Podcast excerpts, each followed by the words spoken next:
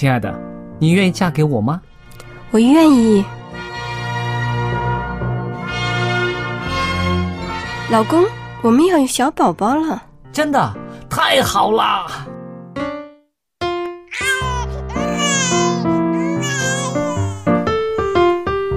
妈妈，妈妈，看我画的画，好看吗？真好看，宝贝画的太棒了，拿去给爸爸看看。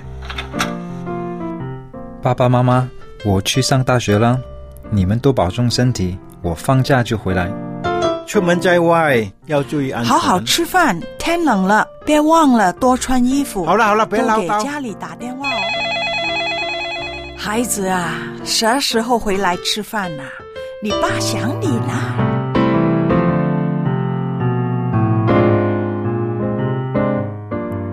好，明天就回来。家人，给我生命的人，与我共同生活的人，与我分享喜悦的人，也是给我带来麻烦的人。每一天说说笑笑，有时也吵吵闹闹，因为我们是一家人。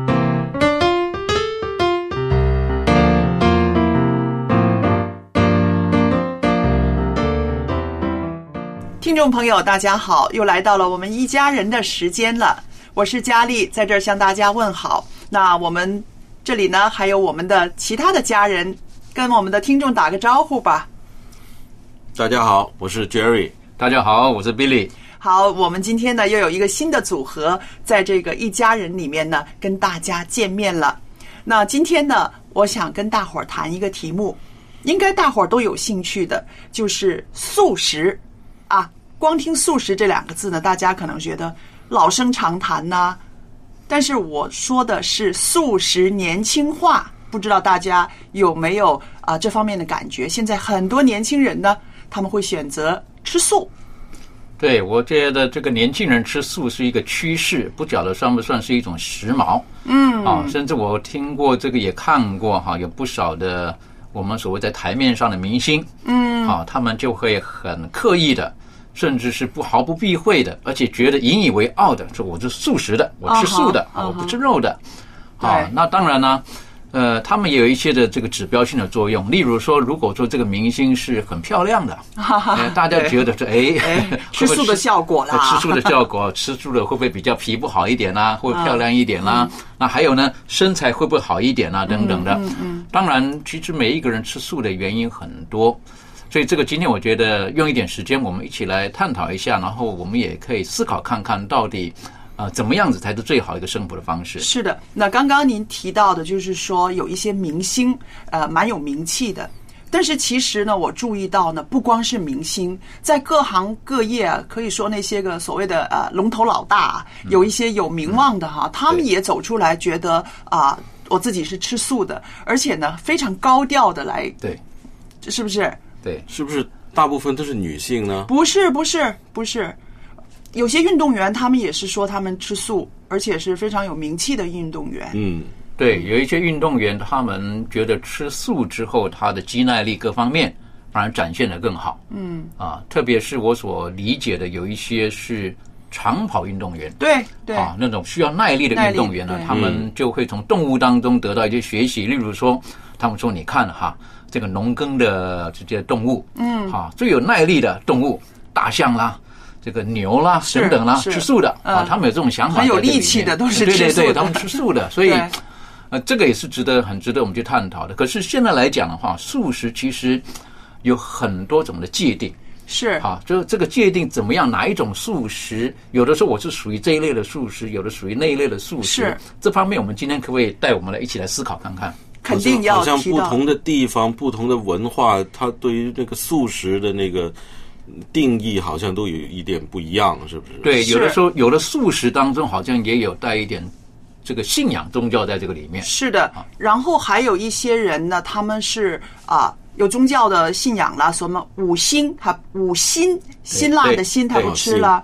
然后有一些人呢是特别注重，就是说啊、奶蛋的奶蛋素，嗯嗯，他是说我吃素，但是我会包括有吃奶和蛋的。那这些呢，其实有些人就质疑说，哎，这个奶蛋不是也跟生命这个动物的生命有点关联吗？那各式各样的，还有一些人吃的是更那个狭窄一些的，它的那个食材啊，就是说我只吃植物像阳光的，连菇都不能吃，因为那个菇他们觉得是一个是菌类啦，还有就是它不像阳光的，所以哇，里边是很复杂的哦。对，的确，我以前我就不明白，我以为素食就是吃素就好了。后来随着年龄成长之后，就发现到，哎呦，原来素食当中有一些人所谓的素食，我认为有宗教信仰在里面。嗯，好，因为就是说不杀生啊。对，好，那刚刚提到的五辛呢？那我也觉得很奇怪了。我说，比如说葱蒜啊，这个那么好吃的东西，为什么有一些人不吃呢？嗯，那因为有可能有信仰的因素在这个里面，他们觉得那是会让人产生欲望啊等等啊，他们就不吃这方面的东西。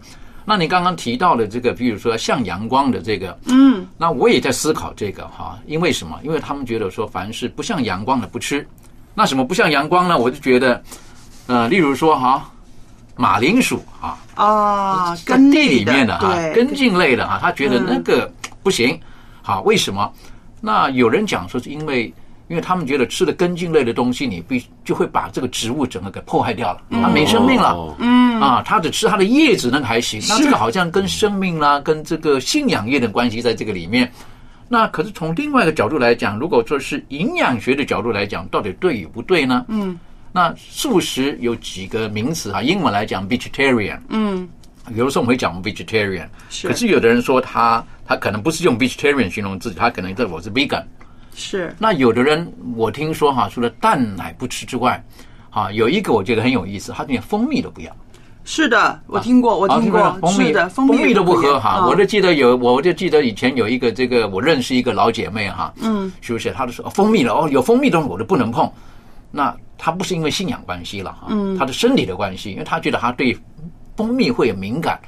那后来我才理解，有一些人吃素连蜂蜜都不碰，因为他觉得那是从动物里面出来是的，其实我在这儿呢，我很想说两个词，大家应该听过，叫做方便素食主义。嗯哼，就是说我吃素，我要吃的方便，我不能够带给别人麻烦。啊好，对对对还有就是，如果条件允许，我就吃素；但是如果环境不允许呢，我就尽量的呢少选择肉类。嗯但是呢，我绝不会那么啊、死板的情愿那顿不吃，这就叫做方便素食主义。可不可以简化来说？有的人讲说我是锅边素，那锅边素就不一样了，呃不一样也，不一样哈。，对，锅边素呢，意思就是说啊，它那个盘子里边呢有我就荤的，挑着来吃。我就挑着来吃，这个是锅边素。啊 对，所以如果你进入这个素食的文化里边呢，真的可以学很多东西哦。啊哈。啊，但但是，请问一下哈，嗯，这个家庭当中，如果说呈现了这个，假设家庭当中四个人、五个人，嗯这个爸爸吃肉的，嗯妈妈为了健康想吃素的，嗯，那这个在家庭当中会不会产生？还有，小孩子呢，还小孩，那小孩子该啊、小孩子吃什么？就有的时候家长可能怕他营养不均衡啊，嗯可能要需要多一点。老人家可能希希望小孩子多吃一点肉、肉啊，蛋白质。其实我们现在那个家庭里面那个掌勺的，我们说厨房里面掌勺那个，多数都还是妈妈啊，或者是外婆啊、对奶奶呀、这些个妇女非常有智慧哦。嗯，这些妇女她们真的是非常有智慧，她们会处理的呢，每个人都能够吃到她要吃的，而且呢还有就是营养均衡。那譬如呢，呃，一位妈妈呃，老公吃肉。自己吃素，那孩子怎么办呢？那孩子他会选择尽量让孩子少吃肉，嗯哼，对，他觉得让孩子呢从小呢就可以多点吃素，可以健康。因为现在呢也有很多例子看到，就是从小甚至呃我们叫胎里素，没有出生就吃素的孩子哈。长大之后，他一点儿也不会说比别人瘦啊，比别人矮呀、对什么的。所以呢，现在很多那些个年轻的妈妈，她们也觉得能让孩子越晚吃肉越好。为什么？因为肉里面现在太多的激素啊、抗生素啊这类东西了。那就讲到这个吃素在家庭当中，当然你刚刚提到了，如果妈妈她是个掌勺的人哈，她等于说控制每一个，不可以讲控制了啊，她提供的是每一个家庭当中成员的营养。那所以说，这个妈妈她对于这个素食或肉食等等的这方面的知识就要很全面、对很充裕。有的时候呢，就会觉得邻居说什么，他就跟着做什么，那不一定正确的。所以我就觉得，那今天我们讲到吃素的时候，其实现在如果说愿意上网找一些资料，或者是说，呃，很多的传播媒体当中是传递的这个素食的这种的知识是颇颇丰富的。对对但是也有一些可能，呃，因为它有一些广告的因素在里面，所以是可能有一些的偏颇。对，我曾经到一个素食餐厅去吃饭的时候呢，我就觉得很全面。嗯，好，那他在每一个的每一道素食旁边呢，他会提醒你，好，这不晓得对不对了哈。嗯他提醒你，这道食物里面有酒。哎，有一些吃素的哈，例如说，据我了解，佛教他吃素的，他就不喝酒的。是啊，对不对？是他不喝酒的，他的含提醒你，这里面含有酒，然后呢含有五辛，你刚刚提到的，嗯，然后呢有的时候这里面有蛋。有奶，然后让人有更充分的这个选择，我就觉得这个是蛮人性的一种的考量。是但是在家庭当中，有的时候，呃，很不容易。我就接触了一个家庭，这个妈妈呢就希望孩子能够少吃肉，嗯，最好吃素，嗯。可是爸爸呢很强势的，每餐一定要肉。他的孩子在长大的时候哈，嗯，没有肉是不行的。啊，为了这个呢，他们的厨房里面呢，就常常不可以做的争吵声。嗯，就为了到底该煮什么，不该煮什么，会有不同的意见在里面。是，那我一直觉得，呃，不晓得对不对了哈。我我总觉得，可能有的时候比吃更重要的是是那个关系是那个关系，对哈和谐的。为了吃素，对不对？为了吃，为了要吃个东西，然后整个家庭关系弄得这么健康也不好而且您刚刚说的，我可以想象那个孩子真的是很可怜的，很可怜啊！是不是你晓得有没有？这对个他要吃肉，爸爸把那肉放到他碗里面的时候，妈妈是少吃，这样嗯对不对？这个所以这个家庭关系，我就觉得可能是更重要。因为为什么？那个妈妈来问我，是不是？她说你可以劝劝某某某某人，我是怎么样啊？劝劝我老公，我说为什么？他太喜欢吃肉了，不行，孩子啊不能吃肉啊，等等等等，吃太多不好了哈，那样等等的。那我就觉得，我的在这个时候，有的时候呢，可能关系是更重要于这个这个怎么讲啊？这个这个孩子到底选择吃什么东西？是的，可是如果说这个家庭当中的信仰进来的时候，嗯，好，例如说，如果说假设都是信佛教的，好，家庭全部有这种观念，那我认为就容易相处一点。是的，好，那如果说可这个家庭当中他的这方面的观念或信仰不同的时候呢，那我真的觉得是需要智慧来去面对。嗯哼。在外国可能这种情况就容易解决一点，因为他们围在一起吃饭，大部分都是分开一人一盘儿，哦，是不是这样？对啊我们中国人呢对就喜欢大家一桌这样，大家一起吃，嗯，对，所以这可能就叫锅边素食主义。锅边素，对，锅边素，盘子里的素，我感觉你好像一直在为你自己说话一样？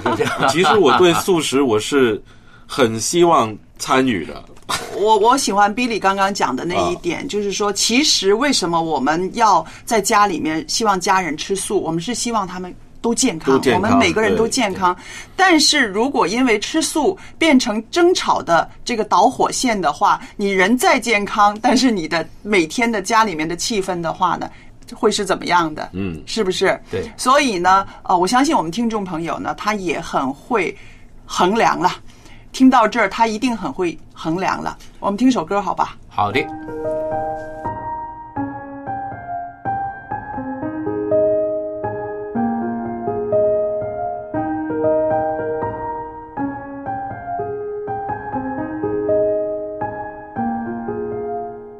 幸福就是信靠耶稣，日光之下并无心事，已有的事，后必再有；已行的事，后必再行。人的爱不会永远存在，爱远远不及伤害。日光之下，真的真的没有新鲜事。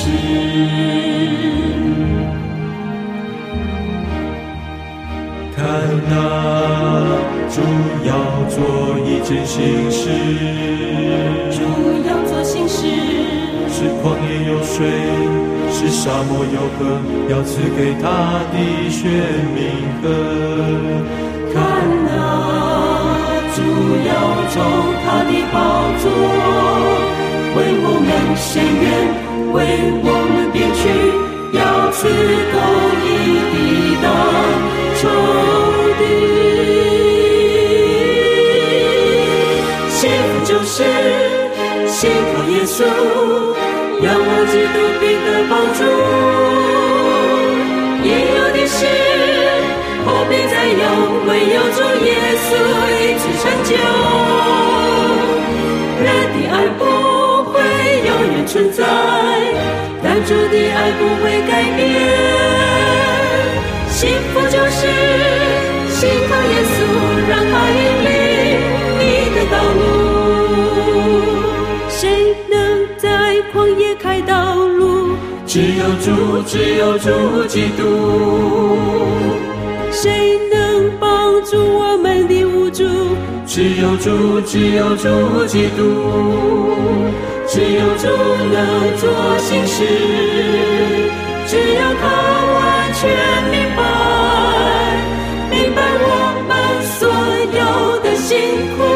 幸福就是心靠主，只有主能做新事，只有他完全明白。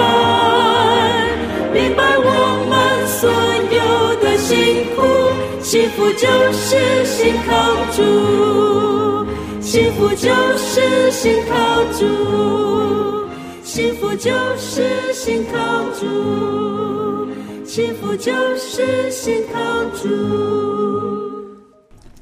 好了，接下来呢，我想跟大伙儿谈一谈环保跟吃素的关系，好吧？好的。那我想呢，其实现在您看到呃素食年轻化，还有很多小孩子呢，他不是因为爸爸妈妈的一种啊压力啊教导啊，他好像自己去选择吃素。啊，我看一些片段呢，就是在网络上呢，他们那些小孩呢是说，我选择吃素是因为我很喜欢动物，嗯我不想这条鱼被杀，我不想这个呃这个鸡鸭会因为我要吃，所以呢。他们就失去生命，这个是一个很单纯的一个想法。但我觉得这是很健康的。而呃，有人讲过说，如果是在家里面从小的时候让孩子们接触有生命的东西，嗯，这个孩子对其他生命的尊重会反射到他们对于饮食上的一些的选择。我是觉得这很重要的。对啊，因为因为为了我们自己满足我们的口欲而牺牲了其他的生命。那那他们觉得说这个是一个不公平的一个对待啊，孩子觉得是不公平的对待。对，但是我知道啊，也有一些地方啊，他们的教育啊是在他们小的时候就教育他们自己养小动物，然后啊？长大了自己杀来吃，也还没长大呢，就是可能在那课堂里边，经过一段时间，那小动物已经可以食用了，可以食用了。那这个呃。老师当然不是小孩子动手了啊，就是啊处理了以后呢，啊把它烹调了以后，啊。就大家跟小孩子一起分享，教育这些小孩子，嗯嗯，这个他们的意思就是说，我们要尊重这些我们我们养殖养殖的这些动物，嗯哼，我们也要爱护他们，因为他们。为了我们的生命，可能可能 可能付出了啊！那你你吃它的时候，你要有感恩之心。这这这这个这个是另外一个思想啊！这个到底杀他是尊重他，还是这个 还是我到现在不吃他是尊重他？这可能真的是看你教育工作者怎么跟这个小孩子。讲解有一次我看那个影片哈，这个有的时候可能也在一些生活地区，像刚刚这个 Jerry 所提到的，有些地方他们可能属于肉食主义的，嗯嗯，或者说他们本身素菜取得不易。例如说，我看过一个影片的报道，在这个呃阿拉斯加，对，很寒冷的地方的时候，好，他们出去狩猎，他们去打猎，然后去打那个鱼，甚至去打那个海狗啊等等啊等等。他们认为那是他们要生存下去、为生的唯唯一的一个方式，唯一的方式。而且他们打了一些海狗皮啦等等啊，去贸易啊等等的。当然看了那些的场面，我就觉得十分的血腥。嗯，好，是看不是不忍心看那个场面。可是你知道，那孩子在从小都在那种环境当中，他认为那个就是他的一种生活模式的时候，他可能就会会接受了。又例如说，我记得以前这个呃有一个长者问我一个问题的时候，我也一时我也不知道怎么回答。他这个年长的人，因为他一直告诉人家要吃素，而且他本身来讲，他吃素已经超过六十年了，这个长者年纪是很大的。那有一次呢，他就忽然间想一个问题了，他说，在有一些地区，在大大荒漠地区，那些人他们就是畜牧业的，他们吃的就是他的，像刚刚 Jerry 提到了哈，他自己养的羊，自己养的牛。好，为什么？因为他们畜牧，他他没有青菜可以吃，嗯嗯，然后呢，他们唯一能取得的呢，可能就是种一些买一些茶叶啦什么啦嗯这样子。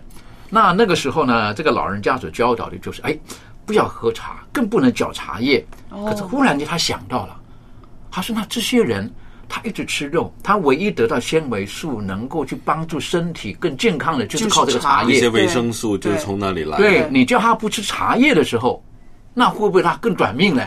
在这个时候他就很挣扎了。嗯，那回头来讲，像刚刚提到的，这跟整个环境的关系，刚刚提到的很多生命的尊重啦，嗯对啊，教育孩子对生命的尊重，应该是呃不要去去伤害这种跟人可以有互动的这种的动物。嗯，但是也有人说到哈，他说如果我们为了要养养育这些动物，特别比如说牛啦、羊啦，现在这种人吃这个所谓的牛排啦或羊排啦等等的，那为了要使这些的动物它它的成长可以符合人将来烹调上的需要的时候，嗯他们在喂养它的时候，可能就会用到了很多环境的资源。对对所以有的人就讲了，他说是叫什么？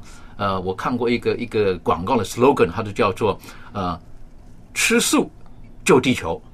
是的，啊是的，对对不对？对，是啊。吃素那么他就说那个碳排放的问题嘛，对碳排放的问对，因为我手上有一个资料，他就是写到，他说一公顷土地能够养育二十二个吃土豆的人，或者是十九个吃玉米的人，但是呢，只能养育一个吃牛肉或者是两个吃羊肉的人。那么每生产一公斤的牛肉呢，大约需要十六公斤的这个谷物。那生产一公斤的猪肉呢，所需要的是七公斤的谷物，还有一公斤的鸡肉呢，需要二点六公斤的谷物。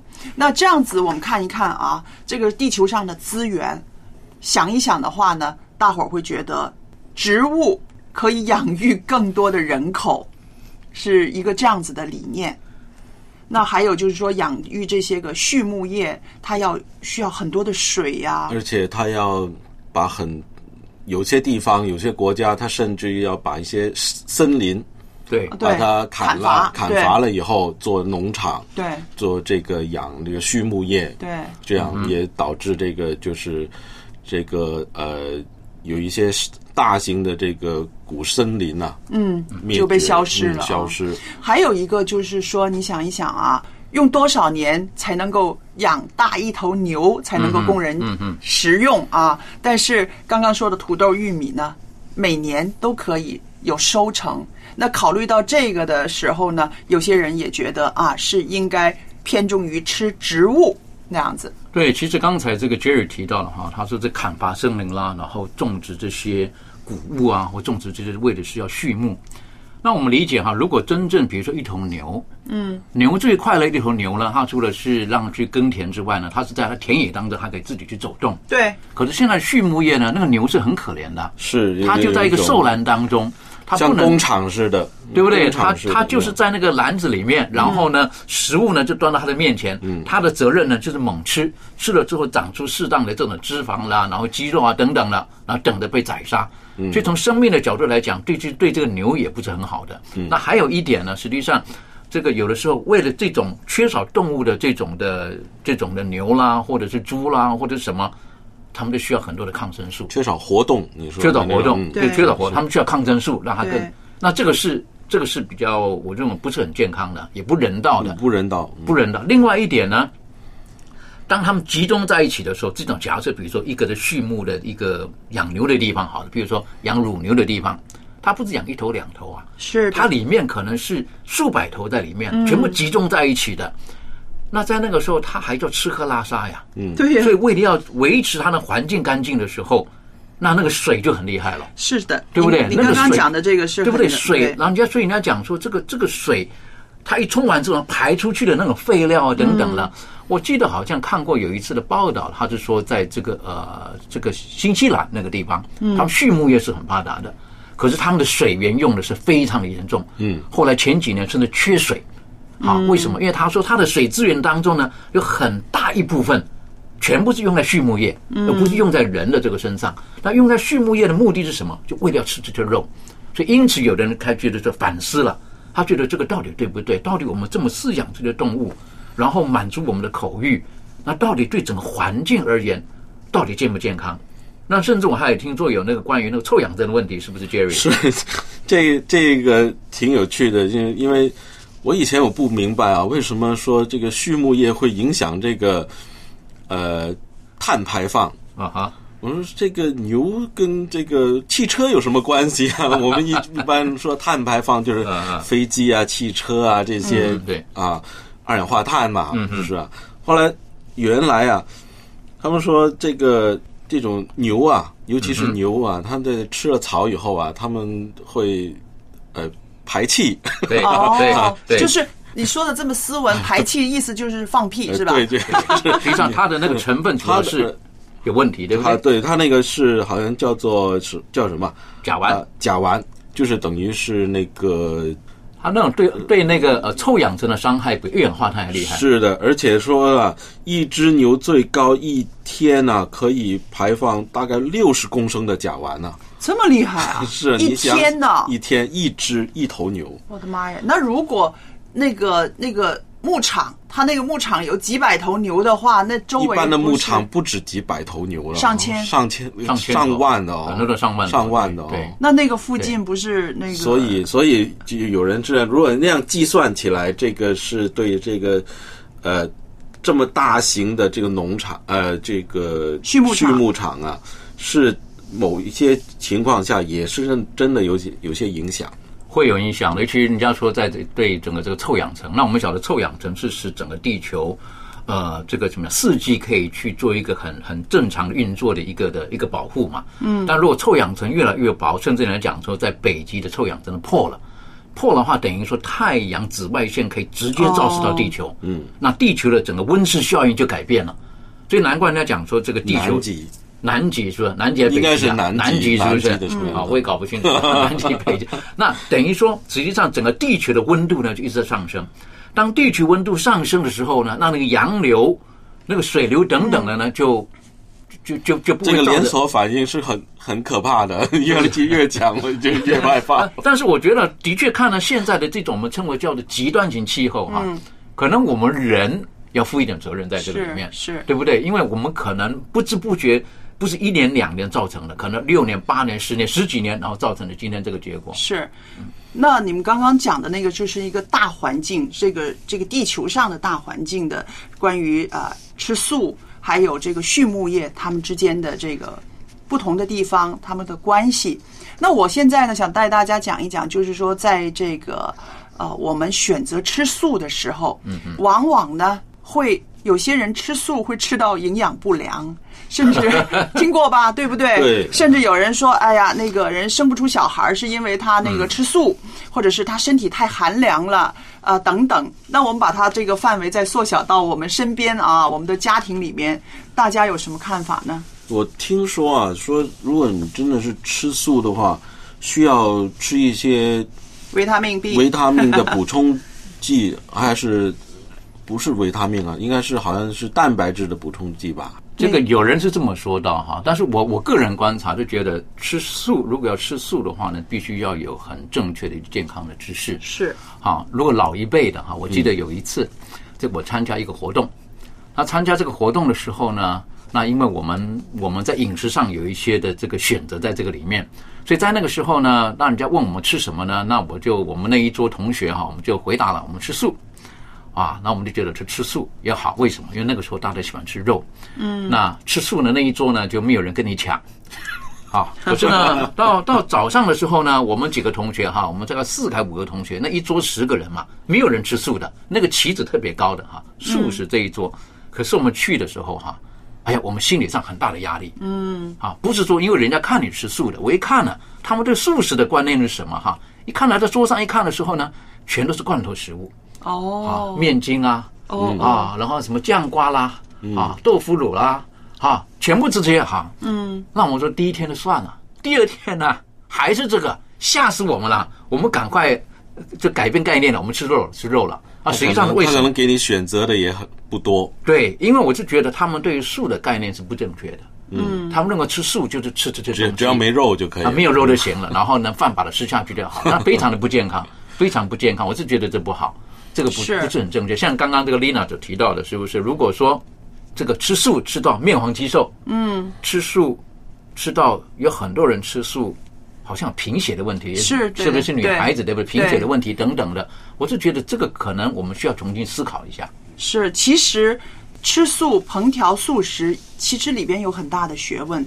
因为近几年来，我也开始啊自己尝试吃素的时候，我就发现我以往的那种观念真的是很错误，而且呢，令我的身体也受亏损。就是我以前呢，我会觉得啊，吃些菜呀、瓜啊就够了嘛。嗯。但是后来呢，真的身体出现状况之后呢，我在看书的时候，他那个教导我们吃素呢，那个是他们叫做常常就说你那个素食要煮得很澎湃的。就是说很多种类的、很多颜色的，然后呢，你吃的量也要很多。那么我们以前呢，中国人常常就是吃青菜啦、瓜类啦，都是偏绿色的。但是现在呢，我知道呢，我这一锅素食里面，我至少要多种颜色，要有红色的，啊、红辣椒。不不是辣的那种啊，还有那个番茄要多吃，红萝卜，还有那个甜菜头。那这些东西呢，全部都要加进去。对，更要紧的就是那个植物的蛋白质。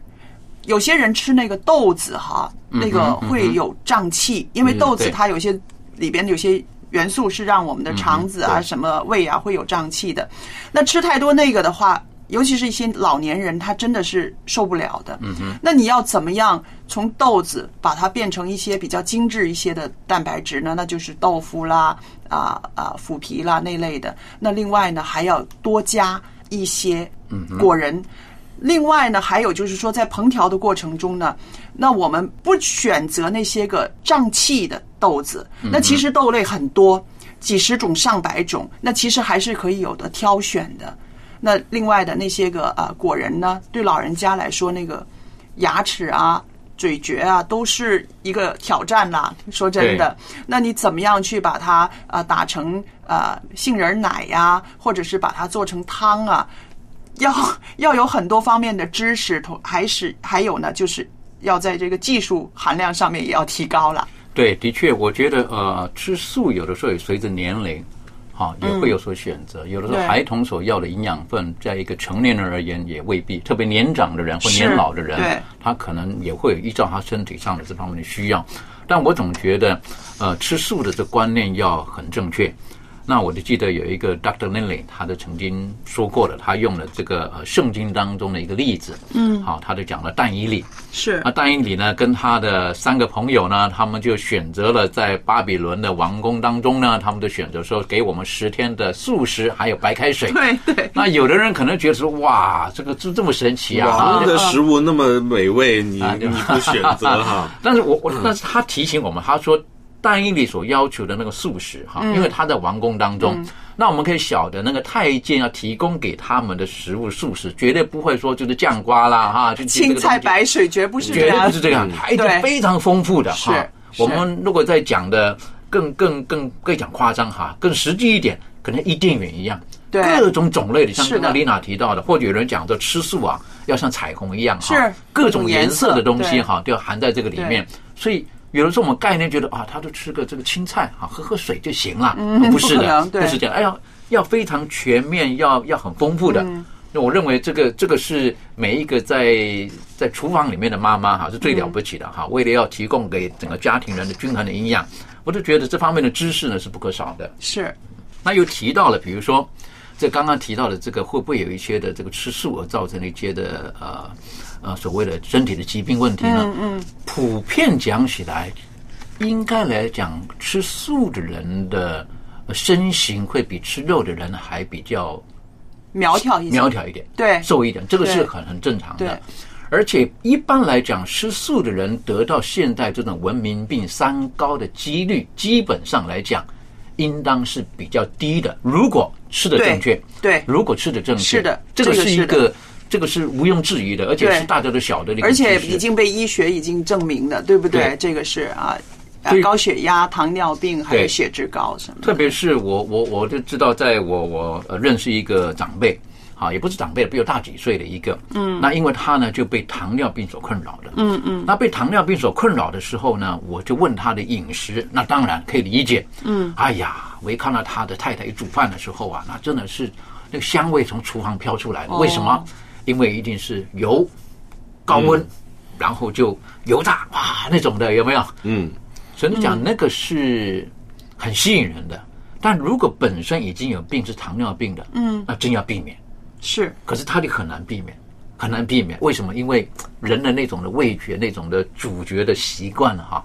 啊，那个时候直到有一次呢，医生的讲，因为他眼睛也不是很好，因为糖尿病的关系嘛，眼睛看的也不是很好。嗯最后的，医生呢跟他讲，他说你准备好，你先去放一个人工的瘘管，哦人造的血管。他说为什么呢？他说你准备洗肾吧。哦，吓死他了。哦，我说你绝对不能洗，我说你洗下去哈，我说你彩色的人生就变成黑白的人生了。啊，是不是？为什么一个星期、一天、两天、三天绑在那个地方，洗身一天要几个小时，几个小时啊，就整个生活作息都乱。那我跟他讲，我说你现在唯一的方式就是你改变了你的生活习惯，嗯，你要少油、少盐，嗯然后肉呢，在这段时间你要办了当病人一样的看，你必须禁戒一些的肉食等等的。那我也很感恩啊，到现在已经过了一年多的时间了，哎，还是常常看到他。那他就觉得医生的话不能信，为什么不知道不能信啊？啊，就有的身体还是要自己顾的，还是要自己顾的。所以我是觉得吃素来讲呢，是对于身体很直接的有关系。但是呢，另外一方面哈，吃肉跟吃素，我是觉得对一个人心理有影响的，对对，有影响的。哈，是我不晓得这样这么讲对不对了哈。嗯，有的人讲说吃肉的人啊，会比较凶暴一点，吃素的人呢 会比较这个呃和善温柔一点。这方面，这个 Jerry 好像不大赞同啊。这个也不一定吧，不一定我也吃肉，你你看我也不呃，有的时候可能脾气会大一点，有有可能吧。但是我也不觉得，你如果吃素，会不会就没有脾气呢？这个可能没有没有什么关系吧。跟修养有关系多一点跟修养关。系对对，我反而就是我遇到一个问题啊，希望两位可以帮我提一提意见啊，就是像我这样工作族啊，中午一般都是在外边吃饭的，啊，对对，假期呢，可能哎也想太太星期一到星期五、星期六都都在家里煮饭，是不是啊？嗯。那辛苦了，那那假期我们就休息一下吧，嗯，就在外边用餐啦。啊哈，我就发现，在外边用餐，这个你要保持这个吃素啊，锅边素 非常困难。啊哈，呃，基本上餐厅里边的这个菜单里边，你找不到百分之十是的，这个素菜。除非到素食餐厅去。但是素食餐厅，我说说实在的，我发现他们那个油也用的不少。对，这个是个问题，也是个问题，也是个问题。对对，啊，所以其实我想哈，我们吃进去的食物是我们生命中必须的，但是其实我们自己的那种心理状态也是我们需要调节的。我常常觉得这个啊、有些吃素的人，就是也并不是说很开心，嗯哼，是不是？所以我就在想，呃，那为什么他的饮食习惯没有让他能够啊更快乐一些？嗯哼，是不是？反而带给他压力。带给压力。嗯有的有的人是这样子，也会给觉得周遭的人带来压力啊！是不小心的话，对啊，所以我就想到那个世界卫生组织曾经提出过这样的一条，他说健康的人呢，那包包括心理健康、生理健康，他说一半是心理，那心理平衡呢是健康的一个最主要的基础。啊、人在郁闷的时候和开心的时候分泌的物质呢是不同的。郁闷的时候分泌的是肾上腺素，这是一种啊应急的激素，会导致血管收缩、血压升高。长期过量的分泌肾上腺素呢，就会导致呃高血压、心脏病等等。那么开心的时候呢，它分泌的是一种内啡肽，能使人的心情愉悦。因此呢，我们吃素也好，吃荤也好，其实我们的那个啊健康的开关是在心理上，您说是不是？嗯，对，我认为这是很很重要的。好，这个如果说一个人吃素，实际上他不快乐，嗯，或者我们说吃的呃心不甘情不愿啊，啊，是不是？可能是因为宗教的因素，亦或呢是可能是家人的一些的期待，嗯，啊，亦或是可能他身体上他必须要吃素的，可能吃的那么不甘心的时候，那实际上对身对身体没有帮助的，是的，对身体没有帮助的，其实对周遭的人呢，我认为也不一定很好。有的时候，你知道吃饭的时候，你带着情绪在吃饭的时候，哈，很不快乐的，很伤的很伤的很伤的，很伤的，对。啊哈，尤其是啊，你坐在餐厅里面，坦白讲，你看着别人桌上的一一一一块牛排，可是你被逼着你自己要吃素的时候，那那个不好的。我曾经有过，好碰到一群人在一起的时候，那有一个人他就是呃，这个因为身体的因素，然后他吃素，可是他吃素的时候，我发现到呢，他非常不快乐，嗯嗯，好，因为他很不甘愿。嗯，跟他身体上他必须接受，可是他不甘愿的时候，我发现到那个素对他并没有起的太大的作用。是的，啊，他可能在某些方面的问题解决了，可是另外一方面的问题可能又来了，发生了，对，是不是？所以我想，呃，我们吃每一顿饭的时候都应该带着感恩的心去吃，没有错，这是最好的状态，是吧？我认为这是很重要的。其实我们人生在世的时候，其实。呃，如果说我们一般来讲的哈，就是上帝所赐给我们的一切，其实都是那么美好的。也许我们今天的身体上，可能我们没得选择，我们必须听医生的话，一些的建议，然后在生命当中有一些的约束限制的时候，亦或是用呃宗教的名词来形容，叫做有一些节制的生活。对。但如果我们是过着感恩的感，有一个感恩的心的话呢，我是觉得对我们是很有帮助的。好，我现在呢。带给大家一首非常好听的诗歌，还有这首诗歌的一些故事。诗歌叫什么名字？知道吗？数算恩典。在圣经诗篇一百零三篇的第二节，这里写道：“我的心呐，你要称颂耶和华，不可忘记他的一切恩惠。”今天我们要分享的这一首感人至深的诗歌。就描写了在失望、伤感和愁云密布的时候，要计算上帝的恩典，仰望灿烂阳光的来到。这首诗歌就是数算恩典。亲爱的弟兄姐妹，说到数算恩典，是我们基督徒都很喜欢也很熟悉的一首诗歌。这首诗歌的词作者是奥特曼，曲作者。是艾克塞尔。说到词作者奥特曼，他的经历也是非凡的。他是一位著名歌唱家的儿子，父子二人都是教会的热心信徒。奥特曼从小就经常的跟随父亲到教堂去做礼拜，听牧师讲道和父亲唱歌。每当这个时候，他就深受感动。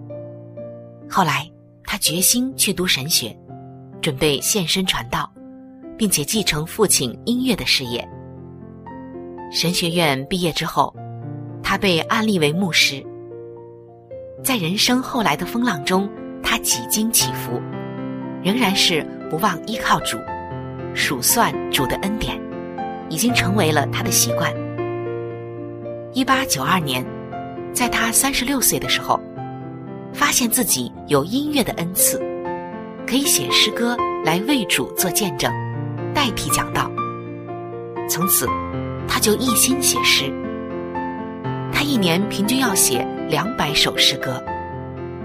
他的这些诗歌深入到千万人的心里。还有我们熟悉的《天国歌声》，向高处行，都是他作词的。那说到《数算恩典》这首诗歌的曲作者埃克塞尔，他的父亲是德国的牧师。年轻的时候，在教会举行的奋兴会中，他得蒙了救恩。后来致力于福音圣诗的工作，从事编辑和出版教会音乐的作品，谱写了福音圣诗两千多首，真是一个多产的作家。不仅如此。他还亲自的追随当时的布道家，到处都用他的歌声来宣扬福音，到处都留下了他的脚踪，以至于后来的著名歌唱家斯特宾斯在回忆录中提到他的时候说：“美国教会的奋兴布道事业，失去了一位杰出的领导人、歌唱家、福音诗歌的出版家。在现代福音诗歌的历史上，没有一位的成就超过他。这个评价是相当高的。亲爱的弟兄姐妹，让我们也能够常常的数算主的恩典，而不是自己的焦虑。接下来，就让我们一起来欣赏这两位杰出的作者带来的诗歌《数算恩典》。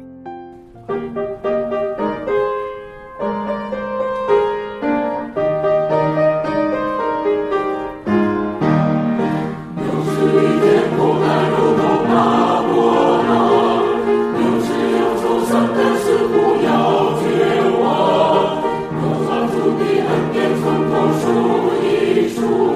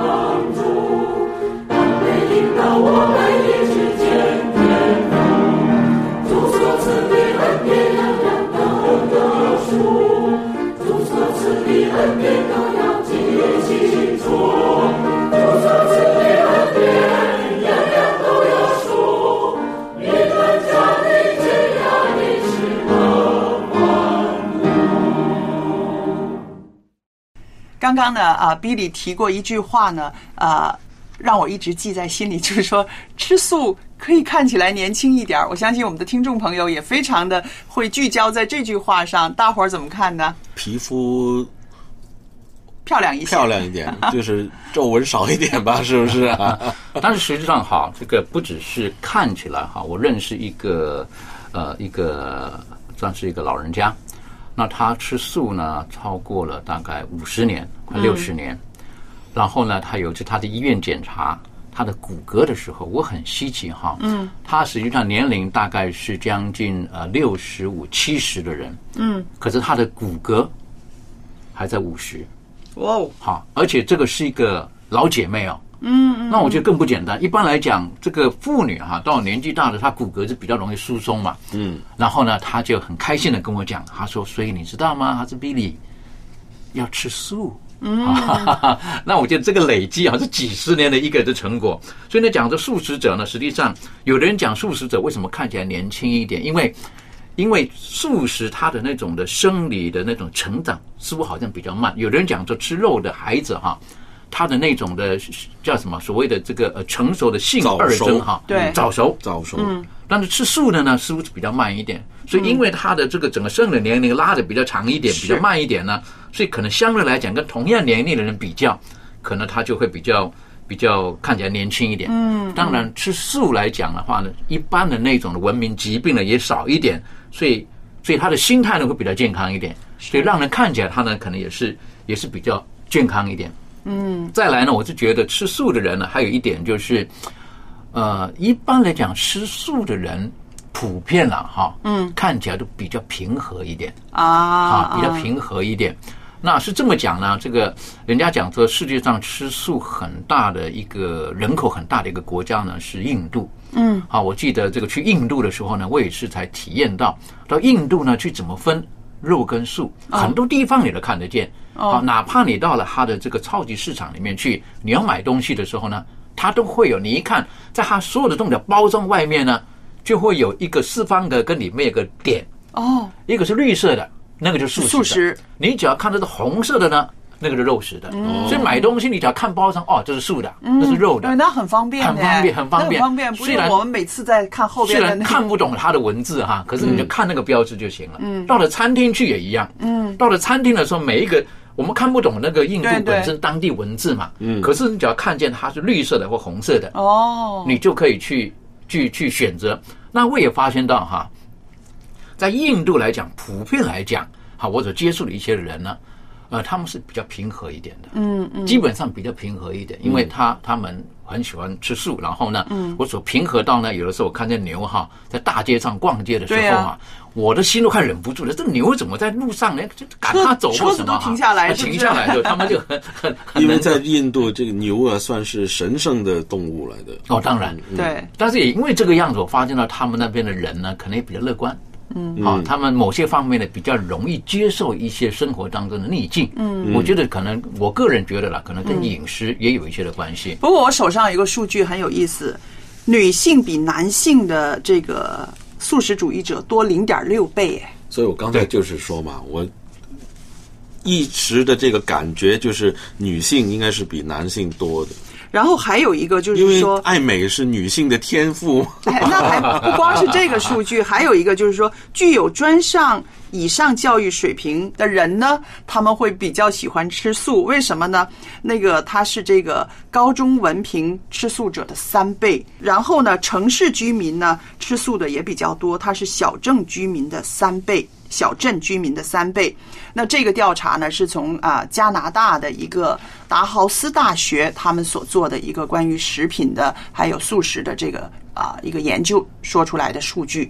的确，我也蛮讶异的哈。嗯这个就等等于说，简单来讲就是，呃，文化水平高一点的人，他们就比较意愿去选择吃素。嗯，那我不晓得会不会是因为跟生活的形态，例如说农村的地方，他们需要用劳力工作。哦。那过去的教育下来呢，觉得你不吃肉你就没有力量，是是。啊这种的。嗯。那我们也可以理解，在整个中国大陆而言，现在的一些情况呢，就是从农业社会转型到现在的商业工业社会的时候，嗯。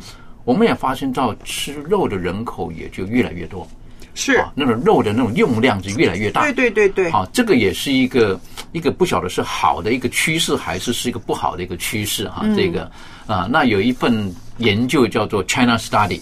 啊对，他就讲了哈，他就研究到到这个在整个大陆的这个沿海地区那种比较富庶地区的，跟嗯内地比较贫困地区的人的身体的比较，那发现到呢，在沿海地区吃得好、吃香喝辣，特别是肉类用多的人哈，嗯身体不如在内地内陆的内陆的这个，那我是觉得这也是很有意思的一一一一一个研究。是的，其实还有一份就是在联合国在这个中国实施千年发展目标进展情况的报告里面也指出，中国的膳食结构呢也在发生变化，就是这个谷物类和根茎类的食品的消费量呢在下降。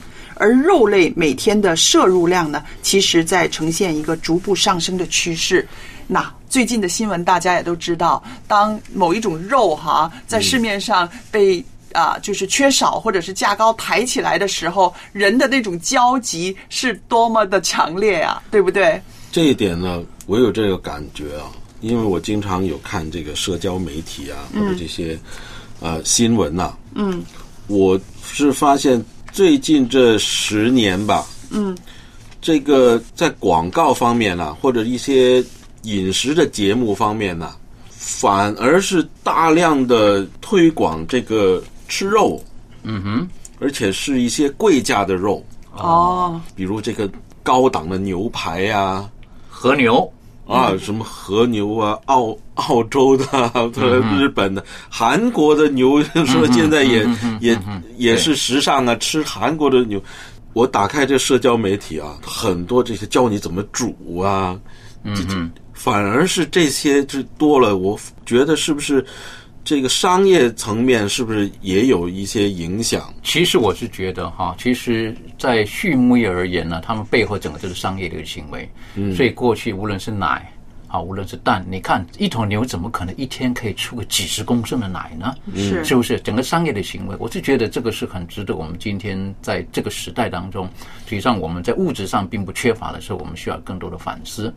那我个人觉得，就是如果说我们回到一个正确的信仰当中，我们来看圣经当中所说到的，神所给人最初的，实际上它是植物是食物的东西，纯素的，是不是？其实神他是最了解我们人每一个人身体上的需要的。所以如果说我们愿意回到上帝的面前，然后求上帝给我们这种的恩典。如果我们今天还是一个肉食主义者，而我们很难断去这种的习惯的时候，那我们就恳求主帮助我们，让我们是不是可以在选择当中，我们可以做更对我们身体更好的一种的选择。但是这个有的是渐进式的，是啊，渐进式的，不是每一个人当下立断就可以有这最好的这个决定的。但我是觉得，我们还是回到上帝的面前。然后呢，选择对我们身体当中是最好的一种的选择，这个是我认为是最正确的一个。我想选择是需要智慧，是不是？是的。那么我们从哪里得着智慧？敬畏耶和华是智慧的开端。那么，如果当你在饮食上你需要做一个啊重新的调整，做一个选择的时候，我们就先从上帝那儿拿智慧，然后呢，在选择食物上，在烹调上，我们不断的呃改进自己的这个技术啦。想法啦，我相信我们的身体呢会越来越好的，是的吧？是的，阿门。好了，今天呢，我们的一家人节目时间呢到这儿就差不多了。希望你喜欢我们今天的节目，我们下一次呢还有更精彩的内容要跟大家见面。再见，拜拜，拜拜。